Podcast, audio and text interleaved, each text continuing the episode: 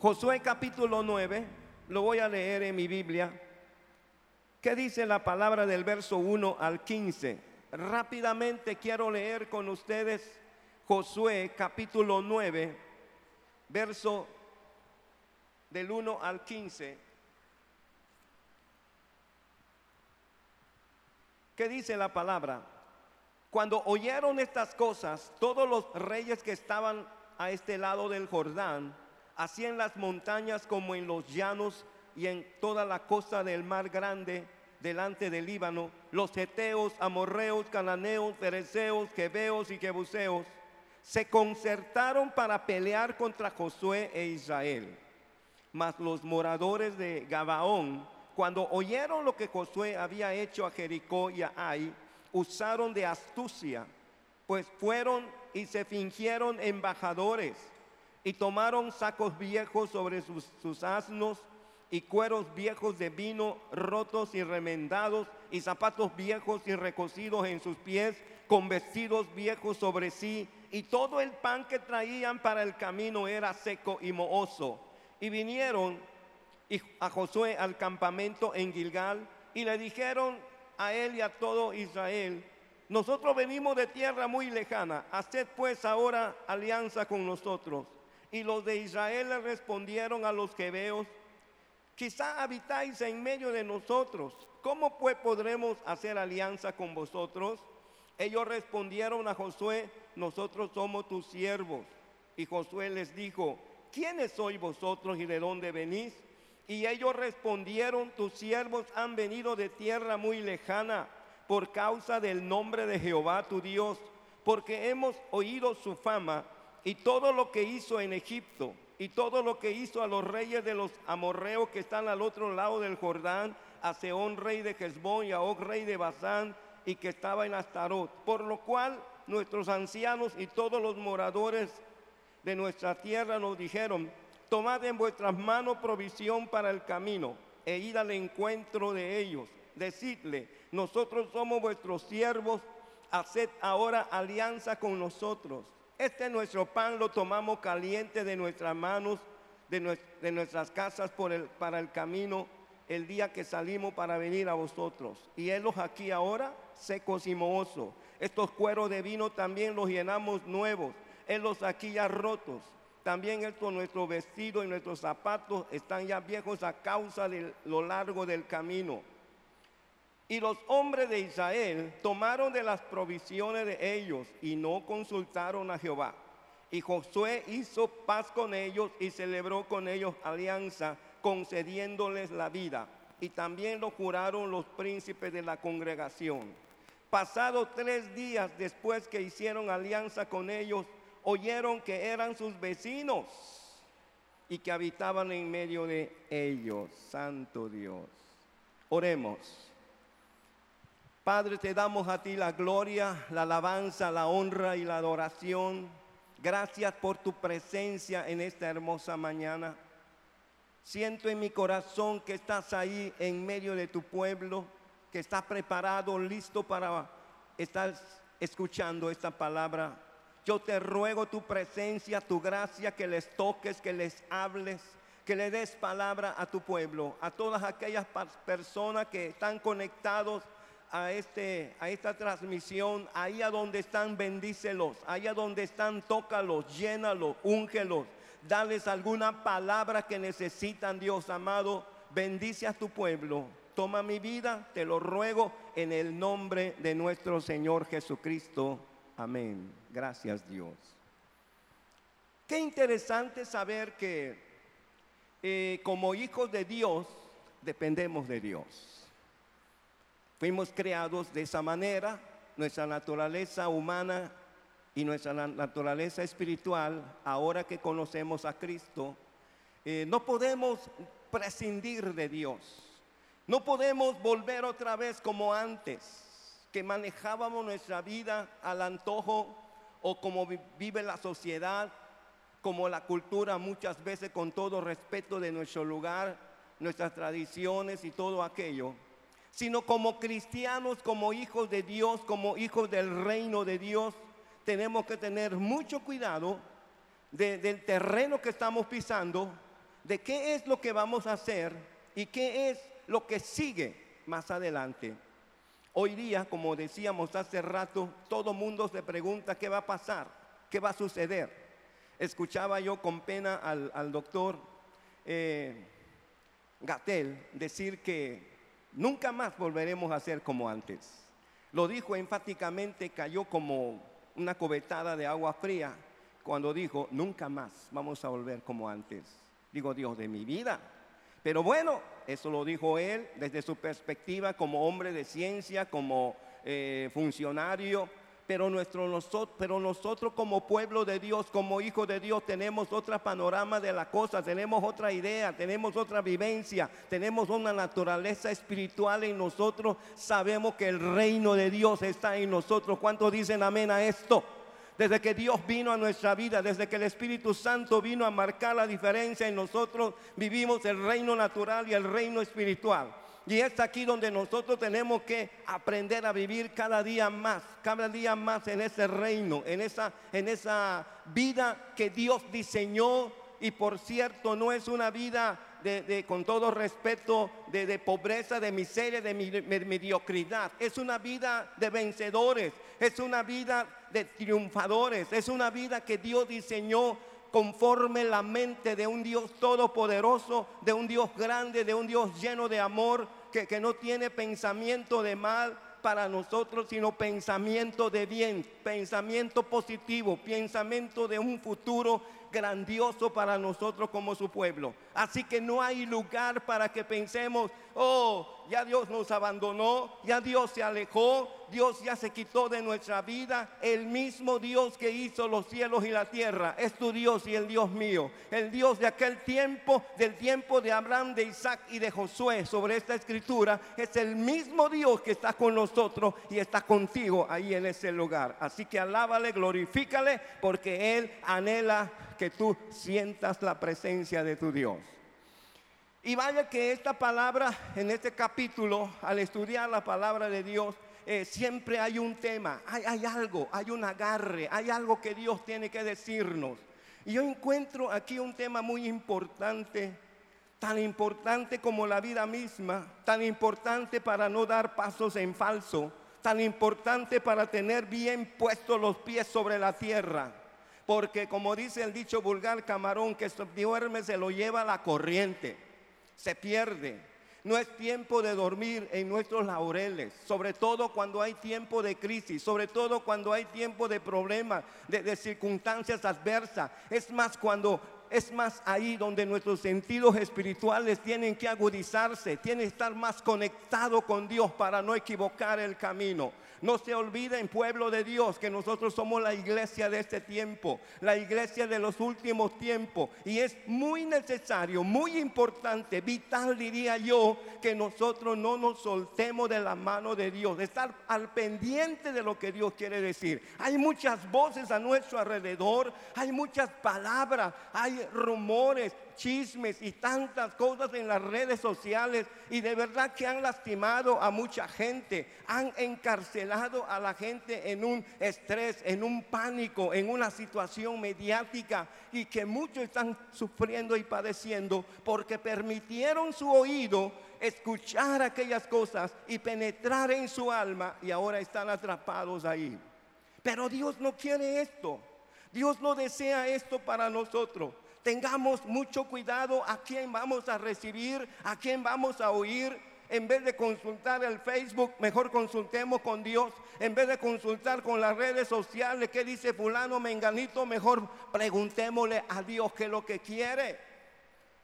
Aquí tenemos una historia de cómo el pueblo de Israel en plena batalla, en pleno podemos llamarlo conquista, porque estaban ellos conquistando, porque Dios estaba con ellos. Hermano de mi vida, somos vencedores, somos conquistadores cuando Dios está de nuestro lado. No olvides eso. Sin Él no tenemos nada. Sin Él no podemos hacer nada. Estamos diseñados para caminar a la par con Dios y saber lo que Él está haciendo. Dale la gloria, dale la alabanza. Dile, papi, qué bueno que estás conmigo. Qué bueno que estoy gozando de una vida de victoria.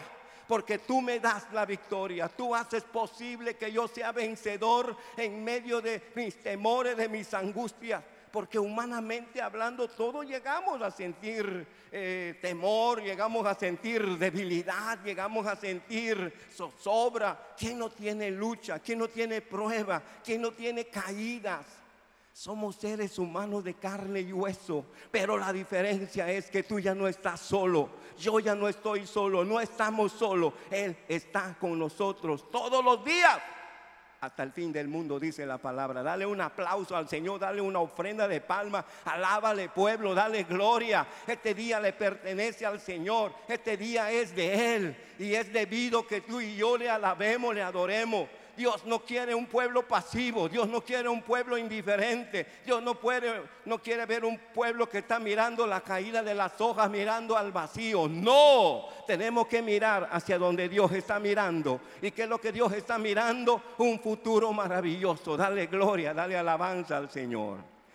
Y la palabra de Dios nos dice que la, la fama del pueblo de Dios, del pueblo de Israel, sus victorias sobre Jericó y sobre Ai en, la tierra cananea, bueno, aquello se soltó como la noticia, como reguero de pólvora, como dicen por ahí. Todo mundo sabía de que se había levantado un ejército poderoso que venía venciendo a los reyes, a los reyes más poderosos de aquella región. Y podemos ver en este capítulo, seis reinos se levantaron se prepararon, se estaban uniendo para combatir al pueblo de Dios, al pueblo de Israel. Ellos ni sabían seguramente, como muchas veces tú y yo no sabemos qué es lo que está pasando. ¿Quién nos está mirando? Muchas veces estamos siendo observados por alguien y no nos hemos dado cuenta. Pero qué bueno que tú no estás solo. Aquel está siendo observado por nuestro poderoso aliado.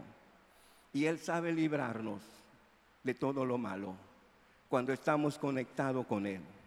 Pero en esta ocasión sorprende cómo es que por un lado aquellos reyes se estaban uniendo para combatir al pueblo de Israel. Miren lo que dice la palabra de Dios, los, los moradores de, bueno, dice, cuando oyeron estas cosas, todos los reyes que estaban del lado del Jordán, en las montañas, en los llanos, en la costa del mar grande, en el Líbano, los eteos, los amorreos, los cananeos, los fereceos, los jebeos, los jebuseos y los feos, todos se concertaron para pelear contra Israel. Todos le echaron, iban a echarle montón, se estaban preparando.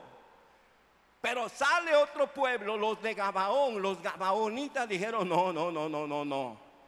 Ellos, fíjense cómo la palabra de Dios nos dice que ellos sabían de que Dios le había entregado al pueblo de Israel toda la tierra de Canaán, toda.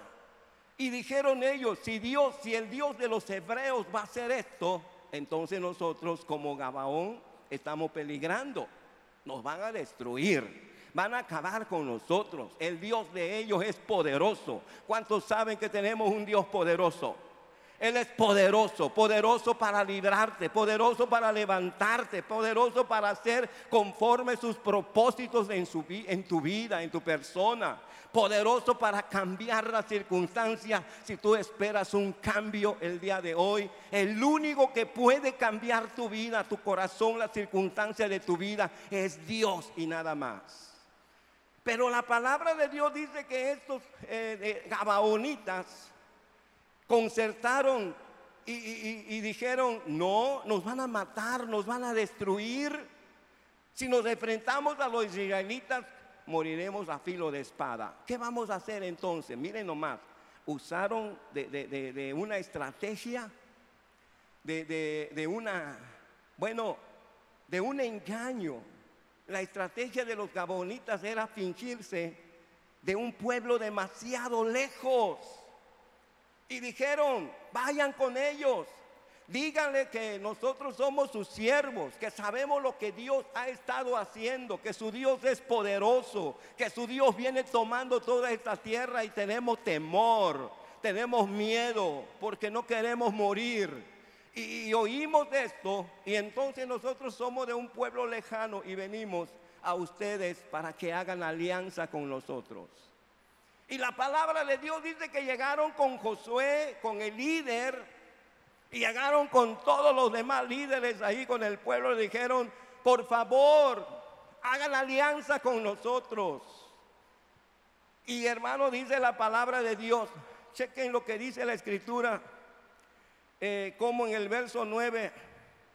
Y ellos respondieron, tus siervos han venido de tierra muy lejana por causa del nombre de Jehová tu Dios porque hemos oído su fama y todo lo que hizo en Egipto y todo lo que hizo los reyes de los amorreos que están al otro lado del Jordán, a Seón, rey de Hezbón, a Og, rey de Basán, que estaba en Astarot. Por lo cual tenemos miedo, hagan alianza con nosotros. Aquí hay algo interesante.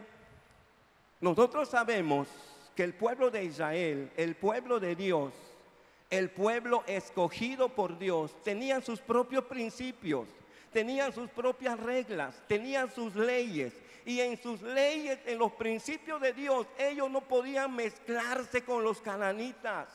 Los de la tierra de Canaán, y esto incluye a los de Gabaón, era gente mala, era gente que adoraba demonios, era gente muy, muy perversa, era gente que ofrecía a sus niños al mismo demonio era gente que no se les podía confiar. Ellos lo sabían, sabían perfectamente que Dios les dijo cuando lleguen a poseer esa tierra, quiten todo, destruyan todo, no se mezclen, no se junten con ellos porque los van a pervertir, los van a convertir igual que a ellos por sus dioses paganos, porque adoran demonios. Ese era también la tierra, ese eran los gabaonitas pero en ese día pusieron una cara de angelitos, una cara de, de, de, de hambrientos, de. Qué terrible con el engaño. Mucho cuidado. Cuidado con la gente que recibas. Me acuerdo de mi pastor en la Ciudad de México, Abraham Vargas. Él no recibía a nadie, casi no recibía a nadie, a menos que sea recomendado por su pastor a menos que sea recomendado por algún líder reconocido. No recibía fácilmente a nadie. Era un hombre con principios, ¿verdad? Y, de eso recuerdo de mi pastor. Pero estos hombres, yo me pregunto, ¿qué les pasó?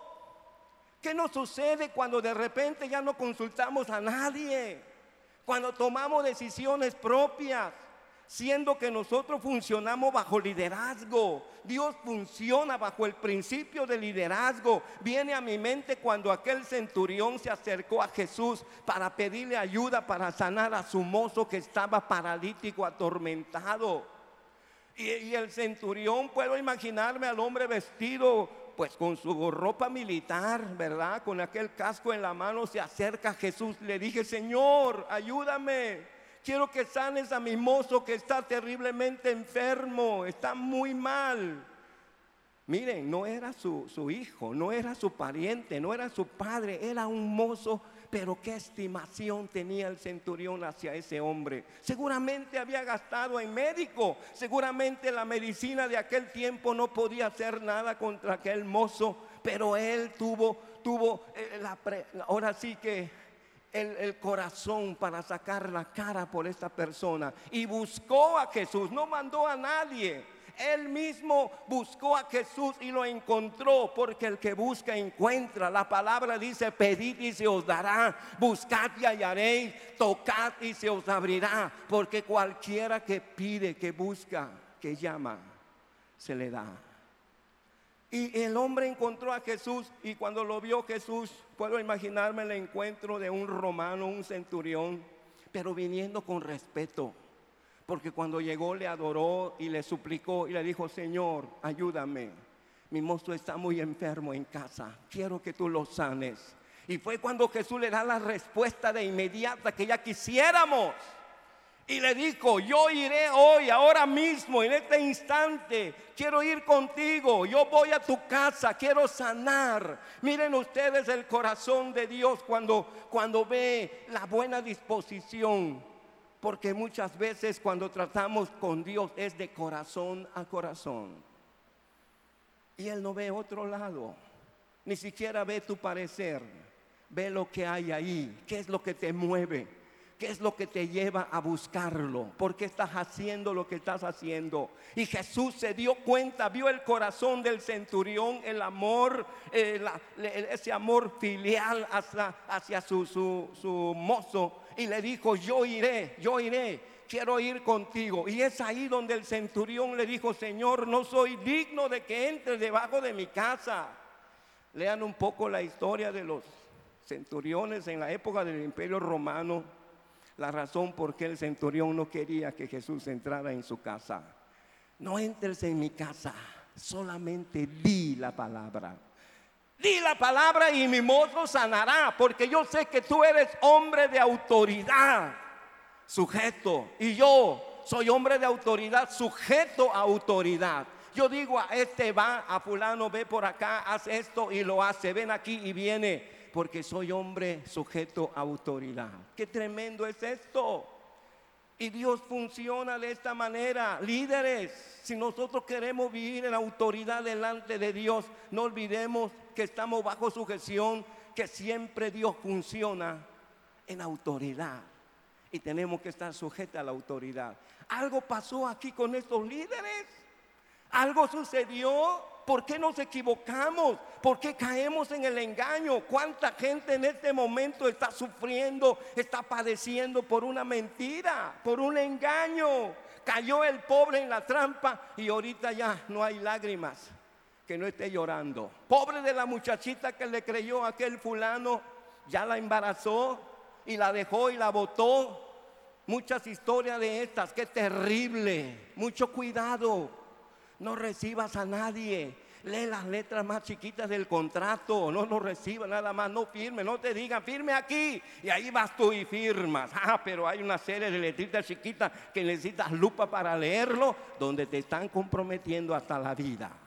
Cuidado, algo le pasó a Josué y a sus líderes. Sabían que para todo, para algo tan importante, de no mezclar el pueblo de Dios con gente pagana, gente mundana, gente endemoniada, sabían eso.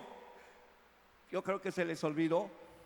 Yo creo que como que se sintieron fuertes. Oh, nosotros somos los campeones, nosotros somos los victoriosos, nosotros, como dijeran aquel burrito, ¿verdad? Que llevaba a Jesús ya hasta daba conferencia. El burro tenía un celular.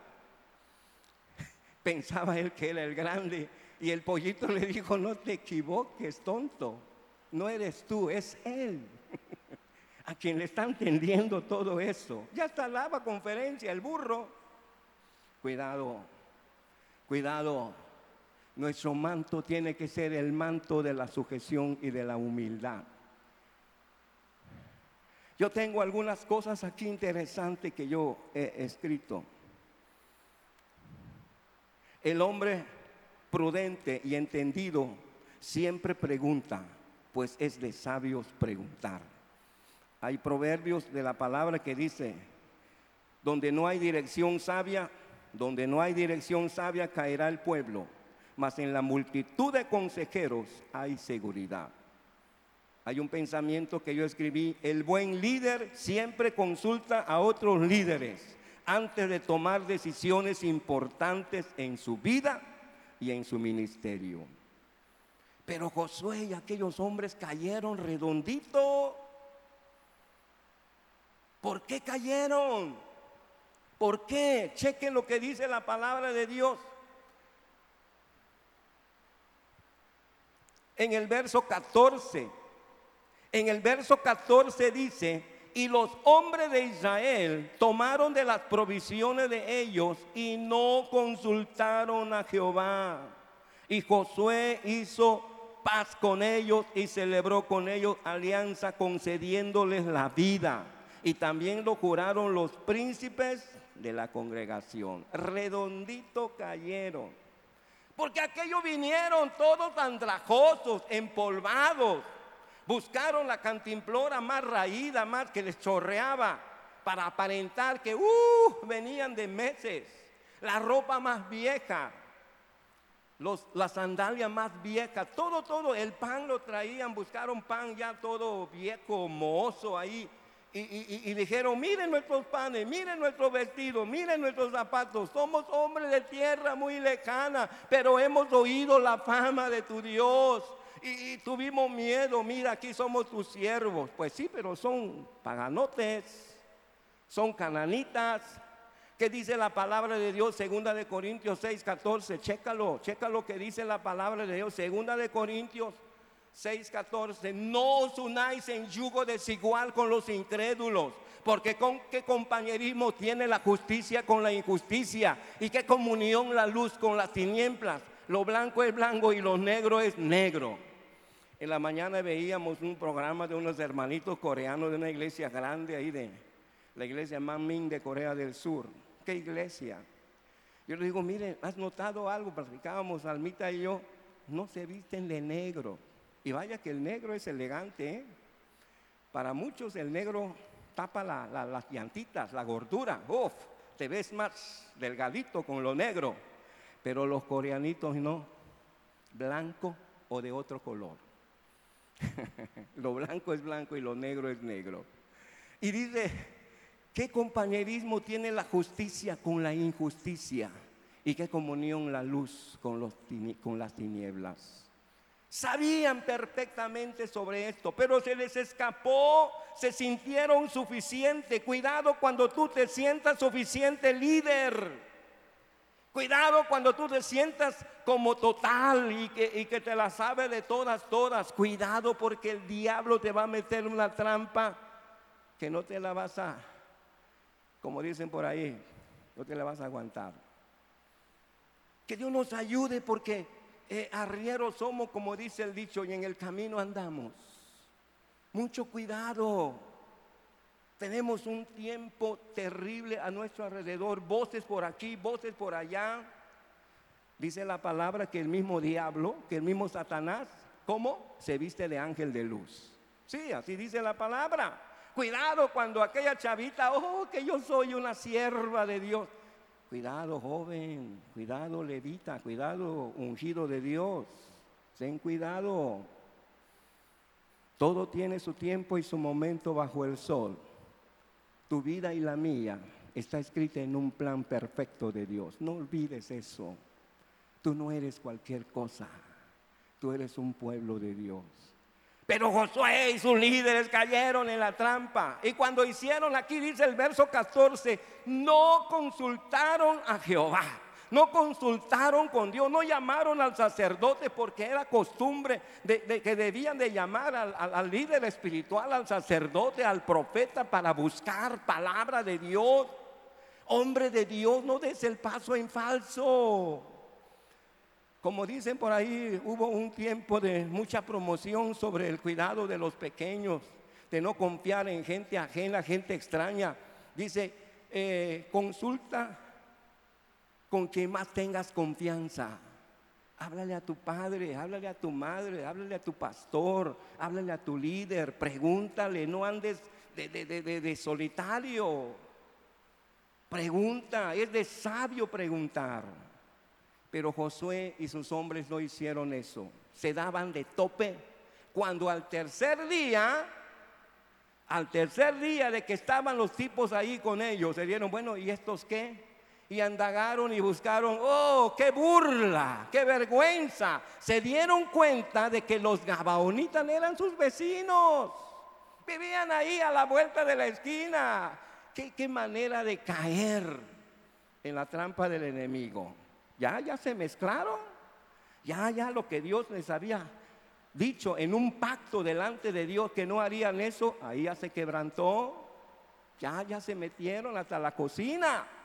Y quisieron estrangularlo cuando supieron que hicieron apretarles el pescuezo. Pero ya no, eh, se engarrotaron porque hay una maldición, caería sobre ellos porque juraron paz delante de Dios con los gabaonitas.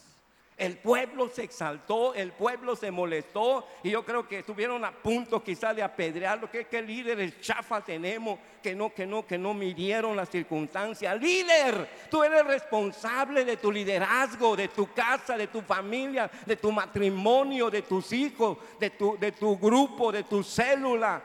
Tú eres el motor, tú eres el hombre clave, la mujer clave ahí donde Dios te puso. Ten mucho cuidado. Recuerda que estamos bajo liderazgo. Consulta, pregunta.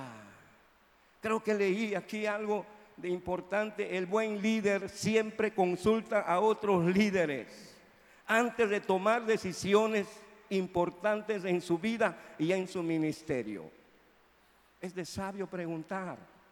En la multitud de consejeros está la sabiduría, está el camino, está la justicia. Pero esto no lo hicieron así, no consultaron y se daban de tope. Por eso les digo, hay gente que en este momento está sufriendo por una mala decisión, por no preguntar, por no buscar el parecer. Lo hizo solito y solito cayó en la trampa. ¿Qué dice la palabra? Tenemos que buscar a Dios. Por eso su palabra dice, hermano, amigo, persona que estás ahí escuchando. Dios sabe de ti. Si tú crees que Dios no sabe de ti, Él sabe cómo te llamas, hasta qué talla usas. Todo sabe Dios de ti. Todo. Pero lo más maravilloso es que Él desea bendecir tu vida.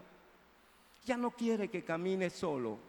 Ya no quiere que estés engañado. Ya no quiere que estés en pánico. Ya no quiere que andes solo como si no tuvieras a Dios. Él te está invitando que vengas a Él, que tú confíes con Él. Este es un buen día para buscar a Dios, para consultar a Dios. Yo te invito que tú estás ahí en tu en la célula o en el grupo. Yo le pido a los hermanos que están ahí que te invitaron que oren contigo, que te ministren, que te abracen que te den una palabra de que Dios de verdad te ama. Pero tienes que entregarle tu vida, tu corazón. Ya no manejes tu vida. Ya, ya no andes, porque cuando andamos sin Dios, preguntamos aquí, preguntamos acá, preguntamos allá. Tengo aquí anotados algunos líderes que consultaron a Dios. Por ejemplo, el caso de David cuando todos los reyes supieron que él ya era rey ungido sobre Israel, ¡pum! De inmediato, como mosca los filisteos se, atrincheraron para caer, para, para, dicen, no, este pequeño rey lo vamos a votar. Cuando supieron que David ya era rey sobre todo Israel, los filisteos dijeron, no. Y él en dos ocasiones, la segunda vez, no hizo como la primera forma de batalla. algo que sí hizo en las dos ocasiones, siempre consultó con Dios. Y aquí tengo un texto donde habla de él en Primera de Crónicas, capítulo 14, del verso 14 al 17. Checa lo que dice. David volvió a consultar a Dios. Cuando dice volvió a consultar con Dios, tenía un hábito poderoso. ¿Cuál era ese hábito? Para todo le preguntaba a papi, le preguntaba a Dios, haré esto, haré aquello. Sobre todo una guerra de unos enemigos que buscaban acabar con ellos. Escuchaba yo las historias de los amigos de Israel en la mañana. Hay un grupo de cristianos que se están uniendo con Israel orando. Estábamos viendo la ruina donde Josué tuvo el altar para Dios tremendo. Y David era de ese tipo de hombre que consultaba con Dios. Aquí dice, volvió a consultar a Dios David y Dios les dijo, no subas tras ellos, sino rodéalos para venir a ellos por delante de las balsameras. Y así que oigas venir un estruendo por las copas de las balsameras, sal luego a la batalla, porque Dios saldrá delante de ti y herirá el ejército de los filisteos. Hizo pues David como Dios le mandó y derrotaron al ejército de los filisteos desde Gabaón hasta Geser. Y la fama de David fue divulgada por todas aquellas tierras. Y Jehová puso temor, el temor de David sobre todas las naciones. Qué poderoso eres cuando Dios está contigo. Cuando tú y Dios son una misma cosa. Cuando para todo le pides ayuda, le consultas a Él y a Él le encanta eso. Hermano de mi vida, tenemos manera de consultar con Dios. Tenemos eh, la palabra, hay, hay unos versículos aquí que yo tengo. La palabra de Dios.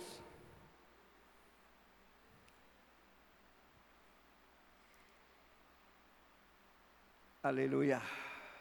Josué, Josafat hizo lo mismo, consultó con Jehová.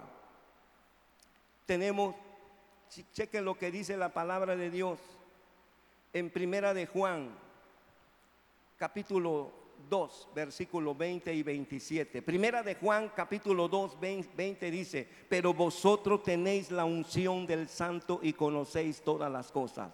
Verso 27, pero la unción que vosotros recibisteis de Él permanece en vosotros y no tenéis necesidad de que nadie os enseñe. Así como la unción misma os enseña todas las cosas, todas las cosas, y es verdadera y no es mentira. Según ella os ha enseñado, permaneced en Él. ¿En Él quién? En esa unción, en el Espíritu Santo de Dios. Dios envió su Espíritu Santo para guiarnos, ayudarnos, consolarnos, enseñarnos su palabra, incluso para revelarnos cosas que vienen, que están pasando en este momento. En la antigüedad tenían el, el efod, tenían el urín y el tumín, tenía que venir un sacerdote para que conjuntamente podían consultar con Dios. Y Dios le decía lo que tenían que hacer. Eso era lo que usó David. Tenían los sacerdotes a su lado y consultaban a Dios por eso dice, volvió a consultar a Dios.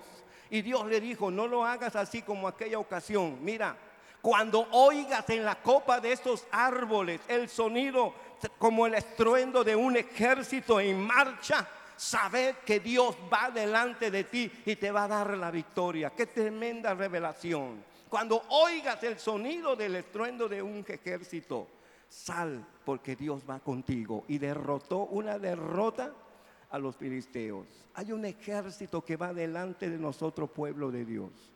No tenemos por qué temer. Cuidado con las malas noticias. No consultes por aquí, por allá. Consulta con el Dios Todopoderoso. Aquí la palabra dice en primera de Juan capítulo 2, verso 20 y 27 que hay una unción, que hay una presencia él es el que nos revela su palabra. Su palabra es el mejor oráculo para concertar. La oración es poderosa para que nosotros estemos en comunión y saber lo que Dios quiere con nosotros. No sé si tengo por acá un versículo. Si lo tengo, Salmo 25, 14. ¿Qué dice Salmo 25, 14? Checa lo que dice el rey David. La comunión íntima de Jehová es con los que le temen. Y a ellos hará conocer su pacto, sus propósitos, sus alianzas, lo que sigue. La comunión íntima. La comunión íntima, pueblo de Dios, hermano de mi vida. Entrega tus temores en las manos de Dios. He escuchado tristemente noticias aún en el ámbito cristiano de pastores que se han quitado la vida. Lo digo con pena, con dolor. ¿Cómo puede ser posible? ¿Hasta qué grado puede llegar el enemigo? ¿Hasta qué grado? Jesús lo dijo, mirad que nadie os engañe. Este es un tiempo donde han salido muchos mentirosos, muchos engañadores. Mirad que nadie os engañe, porque inclusive va a engañar aún a los escogidos hermano de mi vida, es tiempo de consultar a Dios. Es tiempo de buscar la intimidad, intimidad de corazón a corazón. Podemos hacer tantas cosas, podemos hacer tantas programas, proyectos y todo y vivir vacío de Dios. Por eso no resistimos el camino. Tanta carga sin un alivio nos quebranta y el enemigo sabe eso. Pero Dios te está invitando hoy. Dios te está diciendo que la comunión íntima de Jehová es con los que le temen. Y a ellos hará conocer su pacto. Amigo, persona que estás ahí, a lo mejor tomaste una mala decisión. A lo mejor tú dices, pastor, me hubieras dicho eso, hubieras predicado eso antes. Ahorita ya estoy metido en el ajo, tengo el agua hasta el cuello. Pero hay un Dios poderoso que dice en su palabra, Jeremías 33:3, clámame a mí y yo te responderé. Hay una respuesta, hay una ayuda. Hay una respuesta para ti, amigo, persona. Yo te invito a que te pongas de pie. Quiero orar contigo quiero bendecirte. Dios quiere bendecirte. Vamos a orar, vamos a orar. Pónganse de pie todo mundo y vamos a orar. Todo, todo, todo, todos los que yo veo aquí. Déjenle estar ahí viendo la caída de las hojas. Escucha el mensaje que es para ti también. Vamos a orar, vamos a orar. Si estás a punto de caer en una trampa y tú no lo sabes, clama a tu Dios. No hay tiempo que perder. Vamos a orar. Padre de gloria, bendito Dios eterno, escúchanos, mi Dios. Cuánta necesidad de ti, cada día, cada mañana, cada instante. Ayúdanos, ayúdanos. Yo te ruego que bendigas a mis hermanos que están ahí. Ellos se reunieron para oír tu palabra. Se reunieron para recibir una respuesta. Dale la respuesta. Jesucristo es la respuesta. Ayúdalos, levántalos, renuévalos, mi Dios. Sana, quita sus temores, quita sus angustias. Yo te ruego por aquel hombre, aquella mujer que vino a entregar su vida. Entra en su corazón, cuéntale que tú le amas, perdona sus pecados, levántalo. Yo te ruego por mis hermanos, yo te ruego por tu pueblo bendito, yo te, te pido por cada líder, por cada siervo, por cada hombre de Dios, mujer de Dios. Abrázalos, bendícelos, fortalécelos, úngelos, amado. Cúbrelos bajo la sangre de mi Cristo. Dales victoria, dales victoria sobre temor, sobre angustia. Si están pasando por una prueba, yo te ruego que tú le des la victoria. Yo reprendo toda obra del diablo, reprendo todo engaño, toda mentira, toda falsedad del enemigo. Dales victoria.